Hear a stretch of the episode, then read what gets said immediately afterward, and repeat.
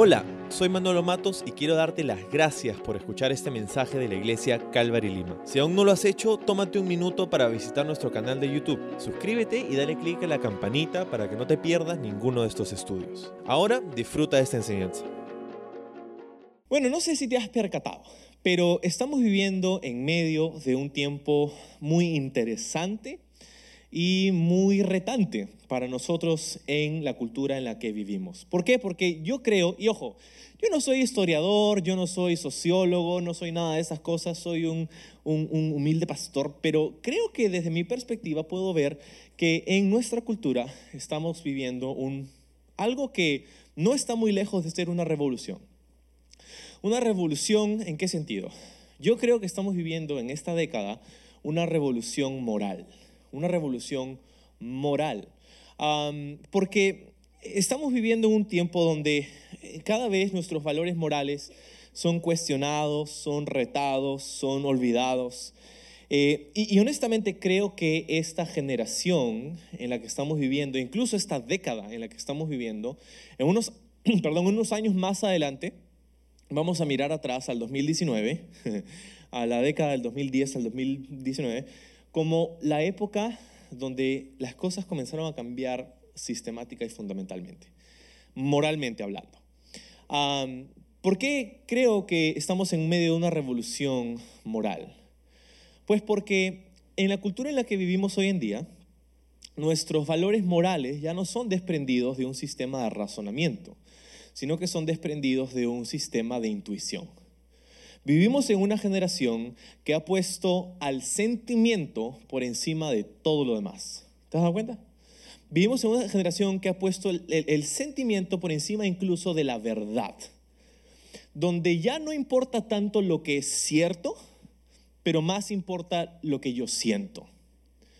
Entonces estamos viviendo en ello, en una cultura donde es políticamente todo es políticamente correcto y lo que no es políticamente correcto pues no es tolerado, ¿verdad? No importa que sea cierto, si no me hace sentir bien, no lo quiero escuchar. Y no solamente no lo quiero escuchar, sino que voy a hacer que tú no tengas la capacidad de decir aquello que no me gusta.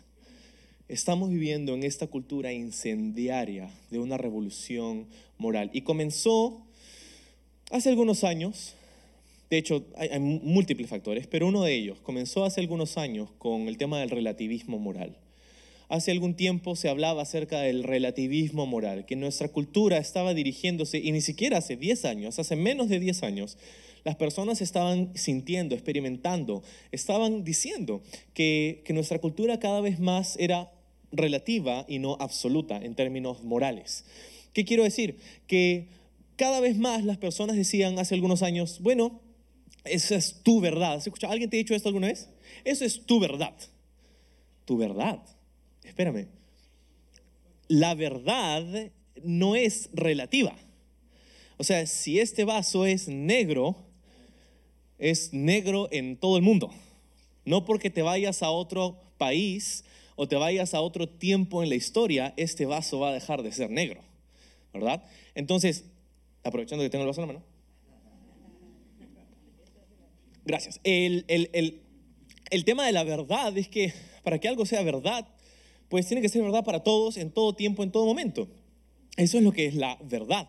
Pero en la cultura en la que vivimos hace algunos años se comenzó a decir, bueno, no, esa es tu verdad y mi verdad es otra. Para ti eso es negro, pero para mí es plomo, gris, morado, azul, lo que, te, lo que sientas. El color que te vibre más, ese color es la verdad para ti. Ese es el mundo en el que vivimos hoy. y este, este fenómeno que estamos experimentando es la es el producto del relativismo moral. Estamos viviendo en una época donde el sentimiento triunfa. El sentimiento triunfa. Creo que de aquí a algunos años vamos a mirar otra vez a esta década y decir y llamarla la década del sentimiento.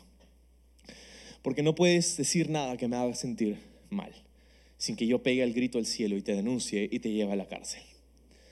¿Sí? Esa es la cultura en la que estamos viviendo. Y esto presenta ambos un reto y una oportunidad para la iglesia. El reto es, y la oportunidad es, cómo vamos a conectar con una generación como esta? ¿Cómo vamos a conectar con una generación que ha descartado todos los valores morales absolutos que vienen del entendimiento y la cosmovisión bíblica donde Dios creó el cielo y la tierra? Donde Dios, es el juez y el árbitro moral de su creación, como le corresponde, ¿Cómo vamos a conectar con una generación que descarta incluso eso? ¿Cómo vamos a conectar con una generación que dice, esa es tu verdad y no mi verdad? Bueno, este es el reto, pero también es la oportunidad. ¿Y cuál es la oportunidad como iglesia en, en este tiempo? Nuestra oportunidad es de poder estar allí para una generación que está crecientemente desilusionada en sí misma. No tengo los datos exactos, pero es, no puedo dejar de notar, y, quizá también tú, que hay una ola en los últimos cinco años de, suicidios impresionantes, de, del crecimiento en las tasas de depresión y ansiedad y, medicación para la depresión. Entonces es, es increíble lo que estamos viviendo. Y nuestro, nuestra oportunidad como iglesia es permanecer inamovible ante la cambiante cultura en la que vivimos, arraigados y cimentados en las verdades bíblicas de la palabra de Dios, para que cuando esta generación en la que vivimos se encuentre desesperada y desilusionada de sí misma, como ya lo estamos observando, pueda mirar alrededor cuando por fin comience a buscar respuestas afuera de sí misma y la encuentre en la iglesia. Entonces, este es el mundo en el que vivimos y esto es lo que hay que tener en mente para entender el pasaje que estamos leyendo esta mañana. Pablo en este pasaje va a confrontar con la palabra de Dios algunas de las ideas que tenían los cristianos en Corinto sobre la orden, o sea, sobre el orden y la sumisión con respecto a los estándares de Dios. Entonces, nuestra solución hoy, como en todas las eras de la historia de la humanidad, se encuentra en la palabra de Dios. ¿Cuántos lo creen? Nuestra solución no se encuentra en la política, nuestra solución no se encuentra en el gobierno, nuestra solución no se encuentra en las legislaciones, la, solución no se encuentra en las reformas del comportamiento y en lo que es políticamente correcto, nuestra solución se encuentra en Dios, en su palabra. ¿Sí? Entonces, con todo esto vamos a, al verso 1. Dice, y ustedes deberían imitarme a mí, así como yo imito a Cristo. Pablo empieza este pasaje ah, con este verso y con este concepto de, imitar. Ustedes deben imitarme a mí, así como yo imito a Cristo. Ahora, cuando lo vemos en su contexto, el verso 1 del capítulo 11 en realidad es más como el verso final del capítulo 10. O sea, este verso pertenece más a la discusión del capítulo 10 que a lo que Pablo está a punto de decir en el capítulo 11. O sea, que el verso 2 del capítulo 11 en realidad es como el verso 1. ¿Sí me entiendes? Eh, genial. Entonces, gracias. Y, eso me anima un montón. Entonces, ah, ustedes deberían imitarme a mí, así como yo imito a Cristo, dice. ¿no? Entonces, ¿Cómo, ¿Cómo, lo vemos con relación a lo que estaba diciendo? Bueno, lo que estaba diciendo en el pasaje anterior era que hay ciertos filtros que nosotros necesitamos aplicar a nuestra vida para cada decisión que hacemos, para cada palabra que decimos, para cada hábito que tomamos, para cada relación en la que entramos, ah, ah, para cada cosa en nuestra vida. Hay ciertos filtros que necesitamos aplicar para saber si es o no una buena decisión. Si eran tres específicamente, lo vimos la semana anterior. El, primer, el primer filtro era, ¿esto me edifica?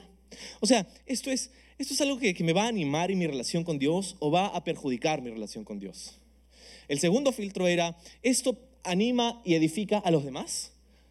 o perjudica a los demás. Con este acto, con esta decisión, con esto que estoy haciendo, ¿estoy animando a otras personas a acercarse a Dios o estoy desanimando a otras personas de acercarse a Dios? Y el tercer filtro era, bueno, ¿puedo decir que estoy glorificando a Dios en esto? Estoy glorificando a Dios en esta acción, en este hábito, en este, en este momento, en esta circunstancia, en esta relación.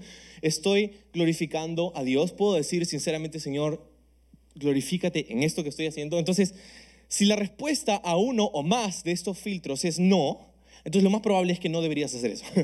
Entonces, ese, es el filtro que está, que está diciendo aquí en el capítulo 10, en el capítulo anterior. Ahora, Con respecto a esto, Pablo termina la discusión diciendo, ustedes deberían imitarme a mí, así como yo imito a Cristo. Y, Pablo, una de las cosas que hacen a Pablo el apóstol, Pablo el apóstol, es que él era uno de esos líderes excepcionales. Uno de esos líderes que, que no solamente motivaban e inspiraban por sus palabras, sino que vivían lo que, lo que creían, vivían lo que predicaban. Y, aquí encontramos un, principio de liderazgo increíble. Pablo dice aquí, imítenme a mí así como yo imito a Cristo. ¿Sí? Ahora, Pablo no estaba jactándose de ser mejor que los creyentes en Corinto. Dice, ah, mira, como, ah, imítenme a mí, ¿no? Pablo estaba diciendo, imítenme a mí como yo imito a Cristo. Y aquí se encuentra no solamente un principio de liderazgo, pero una de las claves de la vida cristiana.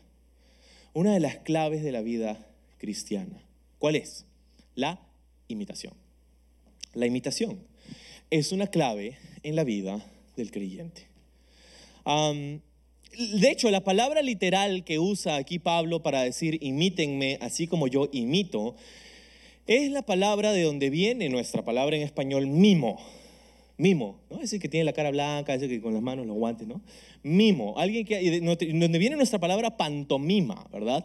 Un mimo, un imitador, eh, de ahí viene esa palabra, mimites es la palabra en griego. Y entonces es muy interesante que ustedes imiten, que ustedes como que eh, remeden, hagan, no como en burla, pero en, en, acción, ¿verdad? Que ustedes imiten lo que, lo que yo estoy haciendo. Y esta es, como te decía, una clave para la vida del creyente. ¿Por qué? Bueno, porque piénsalo, ¿no? O sea, en los últimos años, por ejemplo, eh, uno de los, programas de televisión que se ha hecho muy popular, y no solamente un programa, pero un tipo de programa de televisión se ha hecho muy popular en los últimos años. Y es el tipo de programa que gira en base a un solo concepto, el concepto de la imitación. Donde personas buscan vestirse, hablar, cantar, sonar como sus artistas favoritos y hay un panel que los juzga para ver cuán buenos imitadores son y si son buenos pasan a la siguiente ronda y así en adelante. Es todo un negocio. Y, verdaderamente más que, un, más que un programa de televisión es un negocio. Entonces existe todo este, porque si no fuera un negocio, pues no sería un programa de televisión. Entonces existe todo un negocio y un programa televisivo eh, que gira en torno al concepto de la imitación. Y es, altamente, es un fenómeno global. Eh, en, todo el mundo, ¿no? Eh, ponle el nombre del país, tiene talento, es un programa de televisión, ¿no? Entonces, eh, en todo el mundo, estamos enfatizando muchísimo globalmente en los últimos años la imitación del talento, ¿verdad? Porque es, es casi innato en nosotros el querer replicar algo que parece que le funciona a alguien o algo que parece que alguien está haciendo bien. No, nos gusta hacer eso, porque eso es algo innato, es parte de nuestra naturaleza. ¿sí? Entonces, creo que ese tema de la imitación es tan importante en la vida cristiana, porque Pablo está diciendo aquí que hay algo muy importante acerca de nuestra relación con Cristo, ¿sí? acerca de imitar a Cristo. Eh, si, si podemos tomar la esencia de lo que Pablo está diciendo aquí a los creyentes, a ti y a mí es que nosotros debemos imitar a Cristo. ¿Sí? Ahora, esto nos lleva a, un punto importante acerca del carácter de Cristo. El carácter de Cristo no solamente debe ser admirado, sino que debe ser imitado. No solamente decir, wow, Jesús, qué bueno eres, sino de, wow, Jesús, qué bueno eres, ¿cómo puedo ser más como tú? El carácter de Cristo no solamente debe ser admirado, debe ser imitado. Es lo que Pablo está diciendo. Ahora, para imitar un carácter, para imitar a alguien, necesitas estudiar a esa persona. Nadie se ha vuelto un excelente imitador si no ha pasado tiempo considerando el personaje que está imitando. Nadie. Nadie puede pasar 30 segundos mirando a una persona y convertirse en un experto imitador de esa persona. No sucede. ¿verdad? Típicamente los imitadores más eficientes, más entretenientes, aquellos que entretienen más, eh, son aquellos que han pasado una considerable cantidad de tiempo imitando o más bien estudiando a ese personaje que están buscando imitar. ¿sí? Y lo mismo es cierto de la vida cristiana. Si decimos que el carácter de Jesús debe ser imitado, debemos concluir que el carácter de Jesús debe ser estudiado. ¿Y cómo lo hacemos? Hay dos maneras para hacer esto. Número uno es, mira en la Biblia. Mira en el, por ejemplo, en, el Nuevo Testamento. Y más específicamente, mira en los Evangelios. Mateo, Marcos, Lucas y Juan. Mira en los Evangelios. Los Evangelios, en realidad decimos los Evangelios, pero es un solo Evangelio. Son cuatro, es como decir que hay cuatro ángulos de cámara que cuentan una misma historia. Entonces por aquí ven un ángulo, por aquí ven otro ángulo, por aquí ven otro ángulo. Y así los cuatro evangelios hacen una sola narrativa. Entonces si miramos en los evangelios, podemos darnos cuenta de algunas cosas sobre el carácter de Jesús. ¿Cómo qué? Bueno, solo para mencionar algunas, porque la lista probablemente es infinita, pero, pero eh, algunas cosas que podemos encontrar en el carácter de Jesús en la Biblia, en el Nuevo Testamento, es que Jesús es un hombre de justicia, es un hombre de fidelidad, es un hombre de santidad, de pureza, de integridad, de gracia, de misericordia. Y podemos continuar y continuar y continuar. Son cosas que podemos encontrar en el carácter de Jesús, que dicho sea de paso es el carácter de Dios. Ahora, hemos dicho que si el carácter de Jesús va a ser imitado, debe ser estudiado. Y hemos dicho que una de las primeras formas en cómo podemos estudiar a Jesús es mirarlo en la Biblia. Pero la segunda manera en cómo podemos estudiar el carácter de Jesús, aparte de mirar en la Biblia, es mirar en sus seguidores. Mirar en los seguidores de Jesús. Observar las vidas de aquellos que se hacen llamar seguidores de Cristo. Lo cual pone una inmensa responsabilidad sobre el creyente. No para decir que vas a vivir para el agrado de la gente, pero sí se supone que tu vida debe comunicar el mismo mensaje que tu discurso. Y, ese es el reto para todos nosotros, porque en algún lugar del camino hay, hay una bifurcación entre nuestro discurso y nuestra práctica. Pero lo que, lo que somos llamados a hacer es justamente hacer el tipo de persona, el tipo de seguidor de Jesús, el tipo de discípulo que cuando es examinado por otros puede ser hallado como Cristo. O sea, como el carácter de Cristo, lo que, las cosas, los atributos que hemos mencionado hace un momento. Entonces, lo que es genial acerca de Pablo es que él no solamente nos está contando acerca de un camino más alto, porque así hemos llamado a la serie, ¿no? Más alto. Y, y Pablo no solamente está diciendo, hey, este es el camino, vayan, miren, chicos, por allá es. No, Pablo está diciendo, ven, eh, o sea, quiero mostrarte este camino más alto, pero no solamente quiero decirte dónde está, quiero que lo veas en mi vida. Y esto es lo que hace despegar a un líder excepcional de un líder promedio. ¿Sí? Un líder promedio es alguien que te dice qué hacer. ¿no? ¿Por qué? Porque tiene la autoridad y la latitud en tu vida para, hacer, para decirte qué hacer. ¿no? Puede ser en la familia, puede ser un papá, una mamá, puede ser en, la, en el colegio, puede ser un profesor, una maestra, eh, eh, en la universidad, puede ser en el trabajo, tu jefe, ¿verdad? Puede ser en, en el gobierno. Entonces, alguien que tiene un cargo, alguien que tiene autoridad sobre ti, por el hecho de que tiene un cargo, tiene autoridad sobre tu vida y puede decirte qué hacer. Eso es un líder promedio. Alguien dijo una vez que, el, nivel de influencia más básico es el, que viene a través del cargo, ¿verdad? Cuando, cuando las personas hacen lo que dices porque tienen que. Ese, ese es el nivel de, de, influencia más bajo, ¿no? Porque no les queda de otra.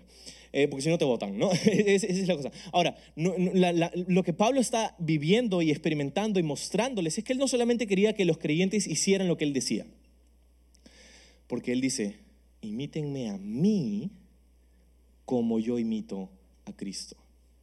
No solamente hagan lo que les digo, pero hagan lo que yo estoy haciendo. Y eso implica algo para nosotros.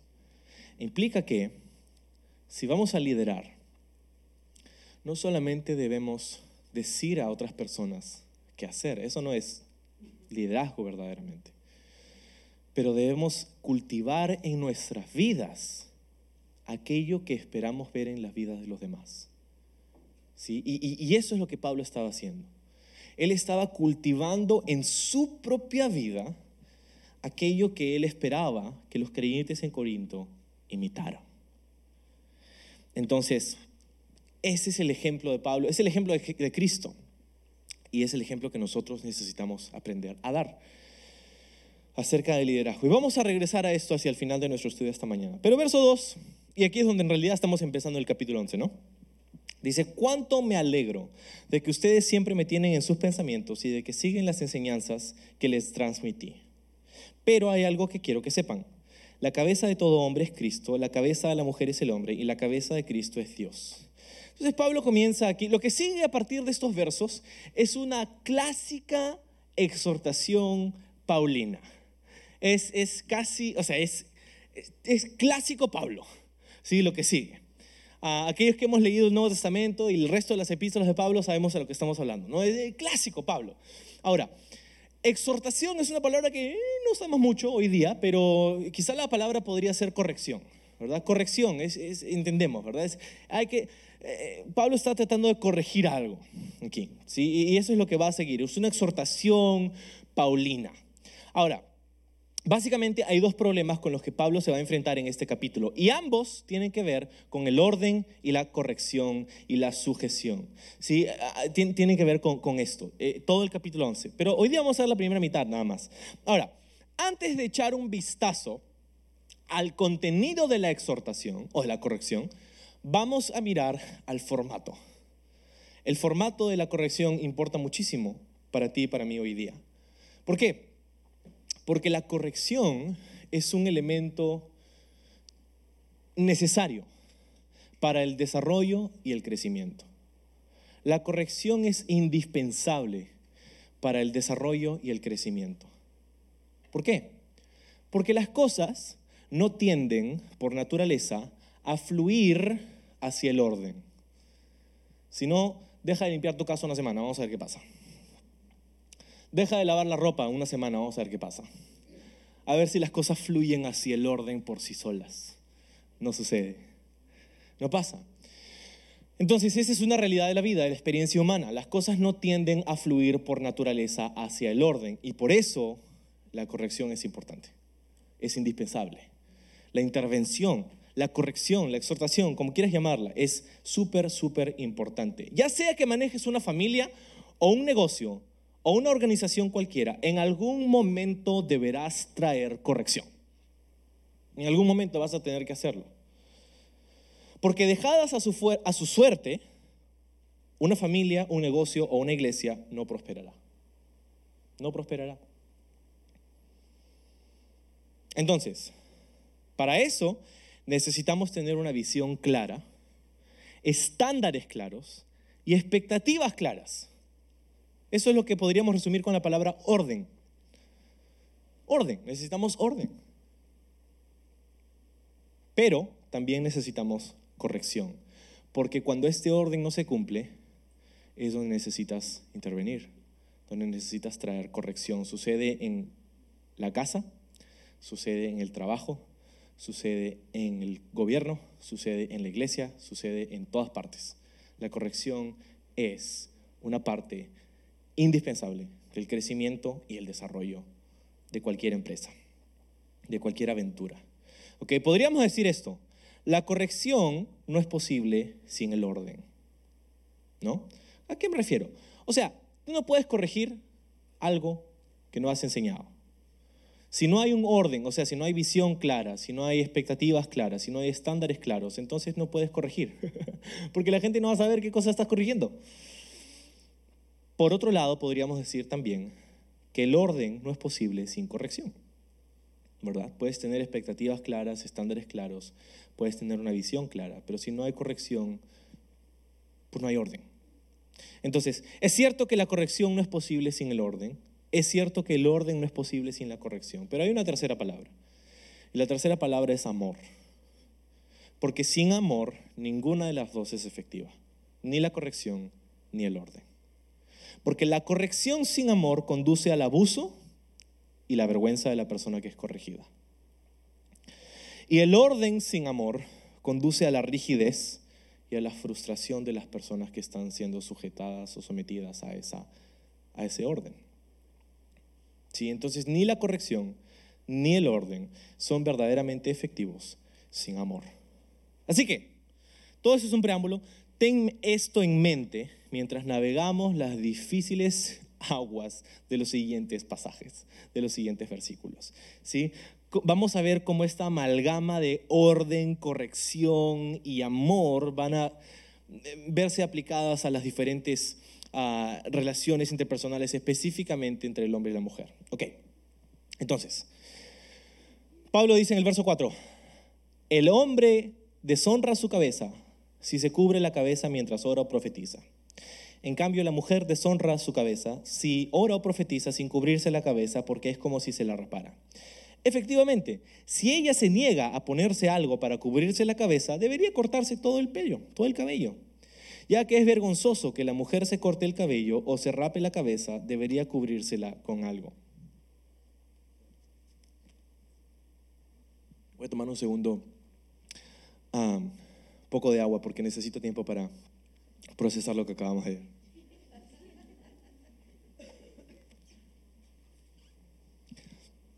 ¿De qué está hablando Pablo? Este pasaje parece haber sido sacado del Antiguo Testamento. ¿Qué hace en el Nuevo Testamento esto?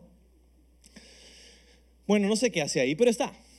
Está ahí. Así que antes de descartarlo y decir, ah, qué Pablo, qué anticuado, qué machista, qué pititín patatán, adiós, me voy de esta iglesia, dejo el cristianismo porque es una religión de machistas. Antes de decir todo eso, necesitamos considerar lo que se está diciendo. Para empezar, debo decir, esta es la palabra de Dios. Así que la palabra de Dios, tú no puedes escoger y dejar de escoger lo que te gusta y no te gusta de la palabra de Dios. Porque en el momento en el que tú escoges las partes que te gustan y descartas las partes que no te gustan de la Biblia, te conviertes en el árbitro y el juez y no Dios. ¿Sí? La máxima autoridad te conviertes tú, tú te conviertes en la máxima autoridad porque dices, bueno, a mí no me gusta esto, así que chao. Entonces, eso no es lo que hacemos. La palabra de Dios es una sola. Esta carta es inspirada por Dios, por eso Dios ha permitido que esté en nuestras Biblias. Y, hay algo que necesitamos aprender, hay algo que podemos captar dentro de todo esto. Pero hay algunas, mm, hay algunos arbustos que vamos a tener que cortar para abrirnos camino a través de esta selva sinuosa.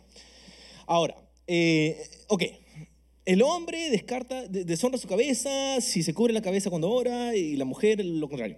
¿De qué, ¿De qué, está hablando todo esto? Bueno, antes en el verso 3 leíamos, la cabeza de todo hombre es Cristo, la cabeza de la mujer es el hombre y la cabeza de Cristo es Dios.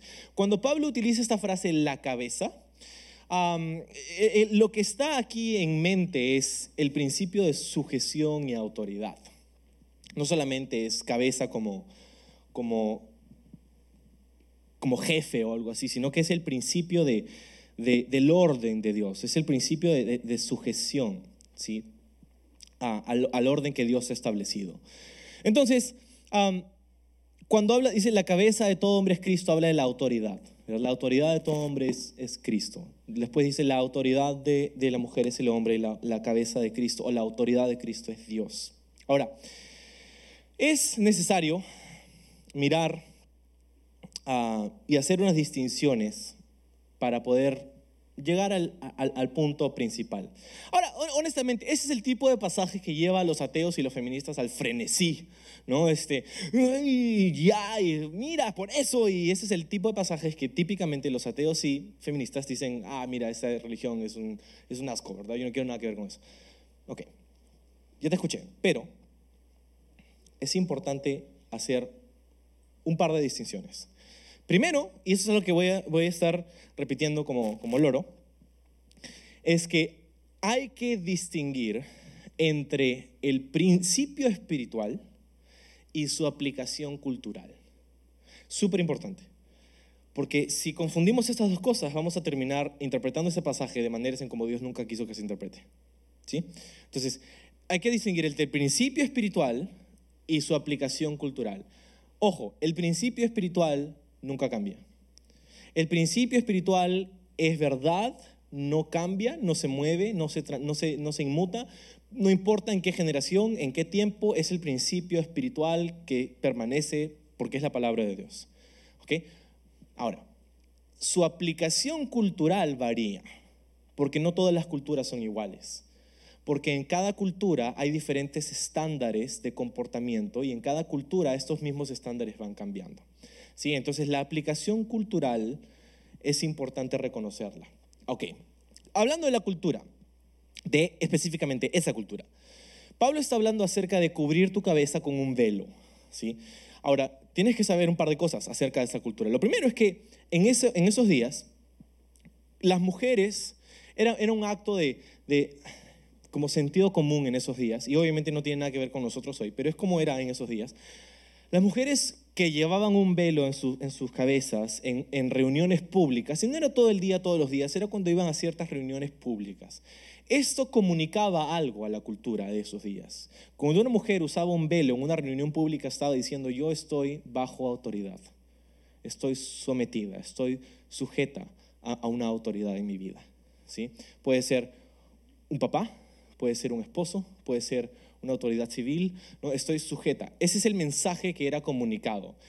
Esto no es cierto el día de hoy para nosotros, pero es lo que era cierto en esos días. Es como e, e, es un símbolo cultural que tiene un mensaje que todos, todos entendían. Es como el anillo de bodas, ¿no? El día de hoy.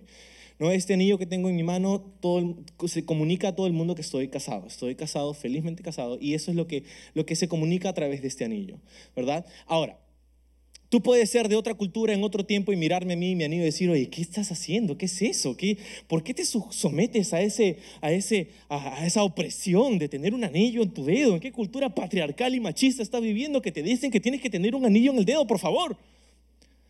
Y no entenderlo. ¿Por qué? Porque es una aplicación cultural. Sí, pero el principio no cambia. El principio no cambia. Entonces, llevar un velo para una mujer en una reunión pública era una señal de estoy sujeta, estoy sometida, estoy bajo autoridad. Era algo de modestia y decencia en esos días. Por otro lado, las mujeres que llevaban el pelo rapado eran usualmente asociadas con la prostitución. Acuérdate que Corintio estaba inmiscuida en una, en una eh, cultura de prostitución sacerdotal era normal adorar a dioses paganos uh, en sus templos a través de ritos sexuales ilícitos, ¿verdad? E, e, era parte de lo que ellos habían experimentado. Entonces, típicamente las mujeres que se prostituían, una de las señales de que eran mujeres prostitutas era ir con la cabeza rapada. Otra vez, esto no es cierto para nosotros hoy, pero es lo que era en esos días. Entonces, por eso ahora entendemos lo que Pablo está tratando de decir. Y importante la distinción entre el principio espiritual y la aplicación cultural. Entonces, por eso Pablo está diciendo aquí, un hombre que cubre su cabeza al orar o profetizar, está deshonrando su cabeza. ¿Por qué? Porque esta era una señal de estoy bajo la autoridad, estoy bajo la autoridad de alguien. Y lo que Pablo está enseñando aquí, y lo enseña el resto de la Biblia, es que Dios ha dado al hombre un llamado a liderar no a señorear, pero a liderar. Y vamos, otra vez vamos a regresar a eso más adelante. ¿Sí? Entonces, por el contrario a la mujer, ¿verdad? Si ella entraba y, no se ponía el velo o andaba con la cabeza rapada, estaba diciendo, estaba comunicando a su cultura, no estoy sujeta, no estoy bajo autoridad, ah, soy una mujer prostituta. Es más o menos el mensaje que estaba comunicando en esos días. ¿Sí? Ahora, no te pierdas de vista esto. Lo que Pablo está diciendo es que en esencia la iglesia debe ser un lugar de modestia y decencia. O sea, si resumimos el punto a esto, ese es lo que Pablo está tratando de comunicar. La iglesia debe ser un lugar de modestia y decencia. Como sea que se vea eso en tu cultura, eso es lo que debería, debería ser. Modesto, modesto y decente. Entonces, otra cosa que muchos pierden de vista cuando leen este pasaje es lo que Pablo dice en unos breves en unas breves frases donde dice en el verso 5 y 6. Dice, o perdón, del 3, 4, 5 y 6. O sea, habla acerca del hombre, dice, si el hombre profetiza u ora, en el verso 4, con su cabeza cubierta, la deshonra. Y luego, en contraste, en el verso 5 dice, si la mujer ora o profetiza sin cubrirse la cabeza. ¿verdad? Entonces está haciendo la contraposición de estas dos. Pero quiero que veas aquí algo que Pablo está diciendo. Dice, el hombre y la mujer, ambos tienen un lugar en la comunicación congregacional de la palabra de Dios. What? ¿Por qué? Si un hombre ora o profetiza, dice. Orar entendemos, ¿no? Hablar con Dios. Hay momentos donde habla, oramos públicamente, ¿verdad? Como al inicio de este, este y cada, cada reunión que tenemos. Oramos públicamente ante Dios, es normal. Oramos, nos comunicamos a Dios, con Dios. Orar en público. Y luego dice profetizar. Y eso es algo que quizás nos puede, nos puede entrampar un poco. Pero profetizar en esencia es hablar la palabra de Dios. Un profeta era aquel que hablaba por Dios, aquel que hablaba las palabras de Dios. Entonces profetizar hoy día es hablar las palabras de Dios. ¿Sí? Hablar con la palabra de Dios. Hay un elemento profético acerca de la palabra de Dios. Quizá te ha pasado, a mí me ha pasado. He estado en algunos momentos sentado escuchando un mensaje en la iglesia o una conferencia o algo así y siento que lo que está diciendo el pastor, el conferencista, el maestro está llegando a mi vida, así está conectando como si esa persona me hubiera conocido desde antes de la fundación del mundo. ¿Y es por qué? Porque es la palabra de Dios conectando conmigo, con mi alma, con, a través del Espíritu de Dios, conectando conmigo. Ese elemento profético se te ha sucedido, ¿no? Oye, ¿y cómo, y cómo? ¿Y quién le contó? ¿Tú le, has contado, tú le has contado al pastor, ¿no? No, no sé nada. Y, si hay algo a través de estos estudios que, que, toca contigo, que toca las fibras más íntimas de ti, no es porque yo conozco tu vida necesariamente, es porque es, la, es el elemento profético de la palabra de Dios. Entonces, orar o profetizar. Orar, profetizar, habla acerca de el, la comunicación congregacional de la palabra de Dios. Lo que entendemos en estos dos versículos es que Pablo está diciendo que en la mente de Dios y en la mente de Pablo, tanto el hombre como la mujer tenían un lugar en la comunicación pública de la palabra de Dios a la iglesia. ¿Te das cuenta? Pablo está diciendo, ambos tienen lugar para orar y profetizar en la iglesia. Y esto es algo que va a chocar un poco con tu, quizá algunos de ustedes, ¿no? Tienen una, una, pre, un, prejuicio sobre, no, esto debe ser así, debe ser así. Pero venimos sin prejuicios a la palabra de Dios y nos encontramos que Pablo está diciendo, sí, ambos tienen un lugar en la, en la comunicación de la palabra de Dios. Ahora, lo que Pablo también está diciendo es que esto debe ser hecho en sujeción, en orden, en sujeción y en orden. ¿Sí? Entonces, este tema entre el hombre y la mujer es el que Pablo va a tratar de explicar, ilustrar y, sacar algunas conclusiones para nosotros. Y, es súper importante. Pero el principio, en esencia, es el siguiente. Acuérdate, hemos dicho la distinción entre el principio espiritual y la aplicación cultural. Ya entendimos la cultura. Pero ¿cuál es el principio? El principio es que tanto el hombre como la mujer son llamados a vivir bajo autoridad. Ese es el punto. El punto es que tanto el hombre como la mujer son llamados por Dios a vivir bajo autoridad. Y déjame explicar esto un poco, porque vivir bajo autoridad es visto a veces por nuestra cultura como una debilidad de carácter. Ser sumiso en nuestra cultura no es algo que se alabe. Un hombre sumiso, ah, un saco largo, ¿no? Una mujer sumisa, ah, una pisada, ¿no? Eh, eh, eh, no se alaba en nuestra cultura porque se piensa que es una debilidad de carácter, pero de hecho es todo lo opuesto. Todo lo opuesto. ¿Por qué? Porque para ser sumiso tienes que tener dominio propio. De hecho, la debilidad de carácter es observada y evidenciada en una persona que no tiene dominio propio. Y para sujetarte necesitas autodominarte. Es más fácil hacer lo que quieres. Es más fácil hacer lo que quieres. Cuesta más sujetarte. Entonces, tenemos que decir algo importante. Vivir bajo autoridad no es una señal de debilidad ni de inferioridad. Vivir bajo autoridad es una muestra de dominio propio, lo que es una fortaleza de carácter y no una debilidad de carácter. Pero también tenemos que decir que no es una señal de inferioridad, porque el estar sujeto no quiere decir que eres inferior, ni tampoco el que está en autoridad es superior. O sea, piensa en el ejército. Hay cabos y hay generales, ¿verdad? Hay soldados de infantería y hay coroneles. Pero el hecho de que tienen rangos diferentes no quiere decir que son mejor persona o peor persona. Hay generales que son muy íntegros y hay generales que son corruptos.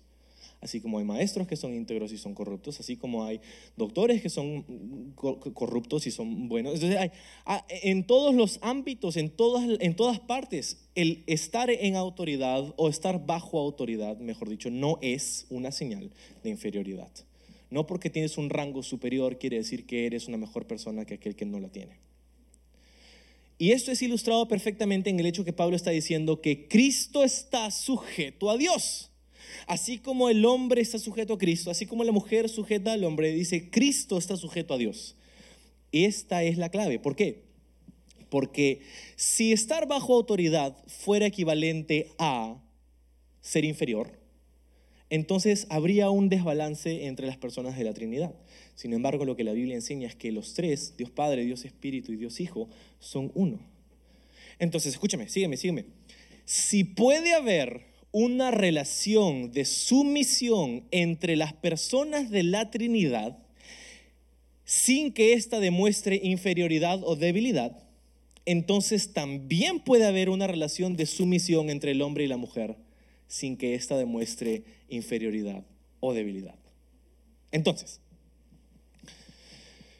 Seguimos. Verso 7. El hombre no, debería ponerse nada sobre la cabeza cuando adora a Dios, porque el hombre fue hecho a la imagen de Dios y refleja la gloria de Dios, y la mujer refleja la gloria del hombre. La mujer refleja la gloria del hombre, el hombre refleja la gloria de Dios. Otra vez. ¿What?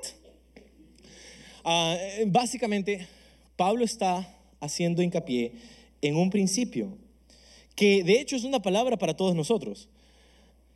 Dice aquí, y entendimos la cultura, ¿no? La cabeza cubierta, y entendimos todo eso. Pero dice que el hombre refleja la gloria de Dios y la mujer refleja la gloria del hombre. Específicamente hablando acerca de un matrimonio cristiano. ¿sí? Lo que la Biblia no enseña es que todas las mujeres deben someterse a todos los hombres. Eso no lo dice jamás. Dice la Biblia, la mujer se somete a su propio marido como el Señor. Y el marido se sujeta a Cristo. ¿verdad? Entonces no es la superioridad del hombre versus la inferioridad de la mujer, es el orden divino que Dios ha establecido para el hombre y la mujer en casa y en la iglesia. Ese es el punto. Entonces, cuando Pablo está diciendo que el hombre refleja la imagen de Dios o la gloria de Dios y la mujer refleja la gloria del hombre, es una palabra muy importante para nosotros. ¿Por qué? Porque esto, es lo que implica, ¿ok? Esto es lo que significa. ¿Listo? Significa que si un esposo cristiano carece de carácter y de integridad, eso refleja el estado de su relación con Dios.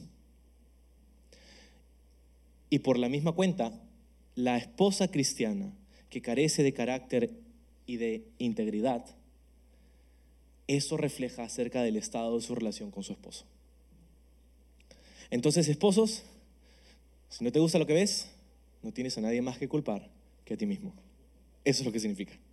Ay, mi esposa, ¿por qué es así? ¿Por qué es así? Bueno, porque es lo que tú has cultivado. Ella dice es el reflejo de ti. Uh, ok, no me está gustando esto mucho. Pues, versículo 8, el primer hombre no provino de ninguna mujer, sino que la primera mujer provino de un hombre. Y el hombre no fue hecho para la mujer, sino que la mujer fue hecha para el hombre. Por esta razón, y debido a que los ángeles observan, la mujer debería cubrirse la cabeza para mostrar que está bajo autoridad. ¿Sí? Entonces, está Pablo haciendo un recuento de la historia de la creación. Dice, la primera mujer no provino de, el primer hombre no provino de una mujer, sino que la primera mujer provino de un hombre. Es la historia de la creación, Adán y Eva es lo que es como Dios creó, es el orden de la creación. Entonces es el primer punto de Pablo acerca del orden que Dios ha establecido. Número uno, Dios lo hizo así. Otra vez, si tienes un problema, quéjate con el jefe, ¿no? Lo segundo es que dice la mujer fue hecha para el hombre y no el hombre para la mujer. Otra vez es el orden de la creación. Eso no habla de inferioridad, ni superioridad, ni debilidad, nada. Es simplemente el orden en el que Dios creó las cosas. Y luego dice, y la tercera razón, porque los ángeles están observando. Y eso es algo que me vuela la cabeza. Dios está obrando en nosotros la historia de la redención de la humanidad y los ángeles están mirando. Señor, ¿en serio? ¿A, esos? ¿Por eso moriste? Están mirando, ¿verdad? Están, viendo lo que, lo que Dios está haciendo en cada una de nuestras vidas. Entonces, este concepto de sumisión, ¿verdad? Es, peleado a, diente, a capa y espada, a todo por la, por la cultura en la que vivimos. ¿Por qué? Porque podríamos eh, eh, o explayar este tema hacia todos los ámbitos de la relación del ser humano. ¿Por qué? Porque no solamente estamos peleando en la cultura con la sumisión en el matrimonio, el hombre, la mujer, el tema de género, sino que estamos peleando con todo aspecto de sumisión.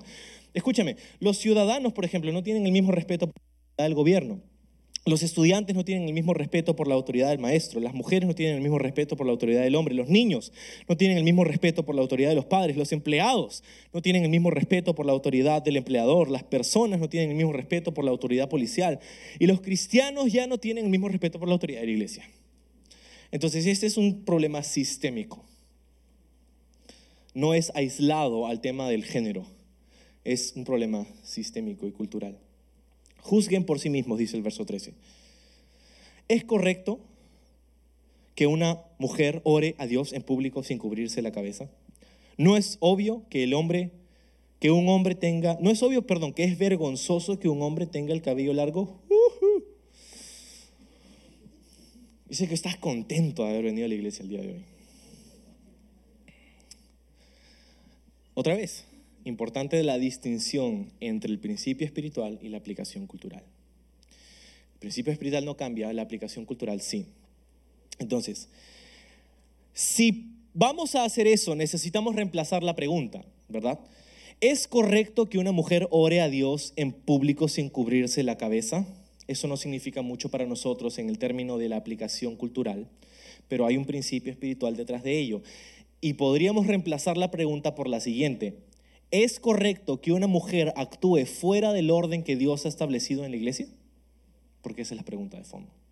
Y la segunda pregunta del cabello, perdón, del cabello largo en el verso 14, podríamos también reemplazar esa pregunta por, el, por la pregunta de fondo, que es esta. ¿No es vergonzoso que un hombre actúe bajo, perdón, que un hombre no actúe bajo sujeción a Dios y no camine en la autoridad que Dios le ha dado para guiar a su familia e iglesia en amor y en el poder del Espíritu? ¿No es vergonzoso eso? Así es. Entonces, por eso que te digo que es súper importante la distinción, porque podemos malinterpretar el pasaje como se ha hecho. Verso 15, ¿acaso el cabello largo no es el orgullo y la alegría de la mujer? Pues se dio para que se cubra. Así que, por favor, mujeres, enorgullece tu cabello.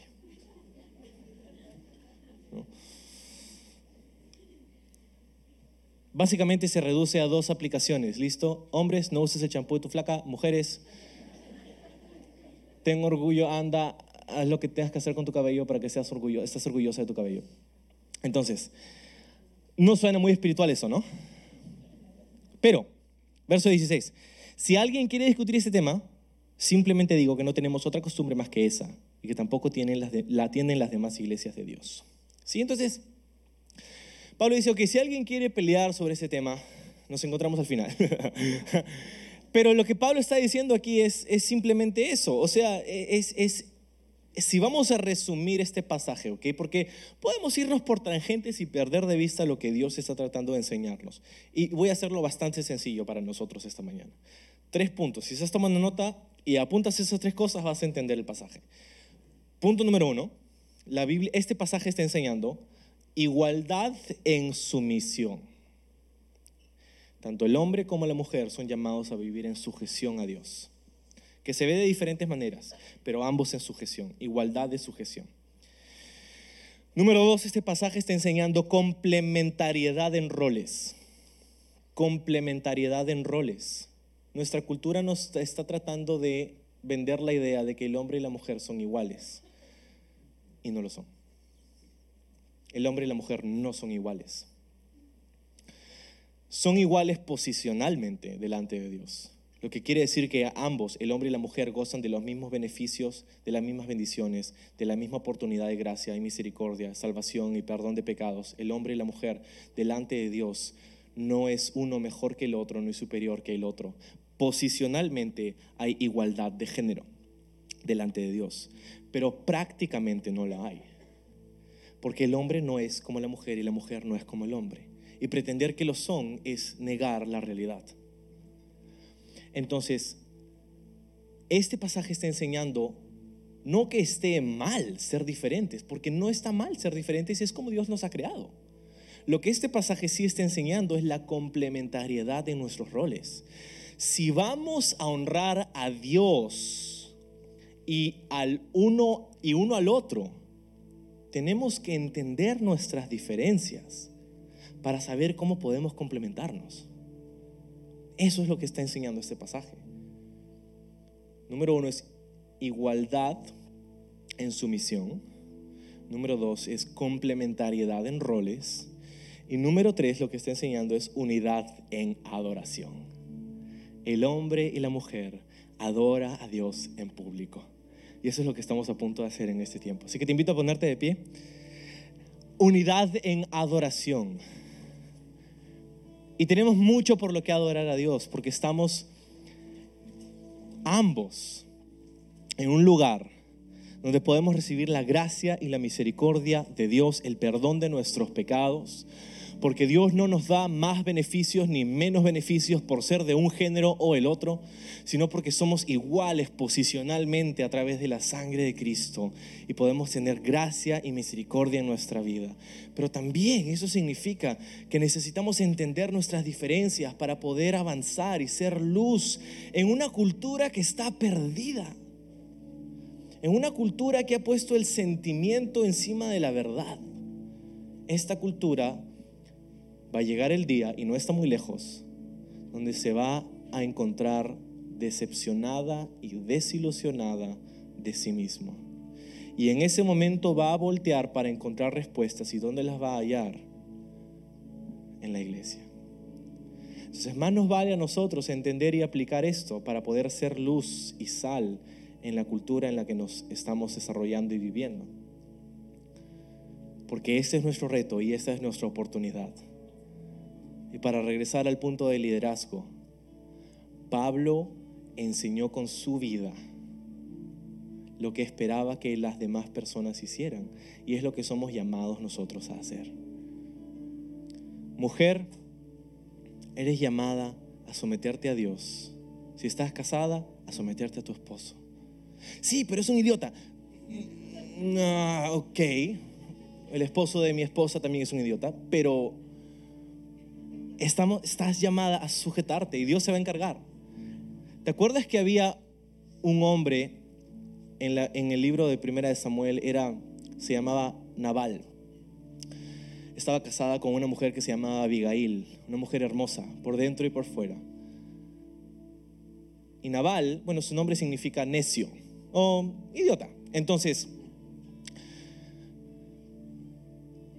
David estaba llegando y, al pueblo y, Nabal dice, ah, ¿quién no quiere saber nada? Y rechazó a David. Y David estaba a punto de mandarlo a matar. Pero viene Abigail y le dice, no, no, no, no bajes a su nivel. Yo sé que mi marido es necio, se llama Nabal, es un idiota, pero tú no tienes por qué ser eso, David. Y David se quedó impresionado ok, me has convencido, voy a dejar vivir a tu esposo. Sabiendo que David venía, enterándose, Nabal comenzó a, ponerse histérico y la Biblia dice que su corazón se puso como una piedra, literalmente le dio un paro cardíaco y se murió.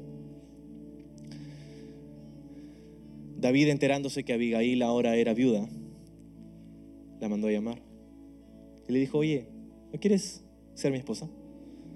Y Abigail se convirtió en una esposa de David. Ahora, hay una aplicación. Si tú haces lo que Dios te ha mandado hacer, Dios se va a encargar del idiota de tu marido. Pero más aún, más aún, va a llegar el día donde tu príncipe azul, el hijo de David, vendrá y tendremos una unión personal íntegra, perfecta, armoniosa con Él, donde suplirá todas nuestras necesidades y secará cada lágrima. Y esposos, ya sé que quizá me vas a linchar saliendo, por eso no te voy a saludar al final, me voy a esconder en el cuarto. Pero tú y yo somos llamados a liderar, no a señorear, no a mandar, a liderar. Y como Pablo y como Cristo, necesitamos liderar con nuestro ejemplo. Somos llamados a caminar en esa autoridad, no porque somos superiores, pero porque nos hemos, recibido un llamado privilegiado de influenciar a nuestra familia, de influenciar a nuestra iglesia a través no solamente de nuestras palabras, pero de nuestras vidas, hacia el amor, hacia la integridad, hacia una relación íntima con Cristo. En nosotros, evidenciarse eso, es el llamado que Dios nos ha dado de liderar. Así que ambos tenemos mucho que trabajar, tanto el hombre como la mujer.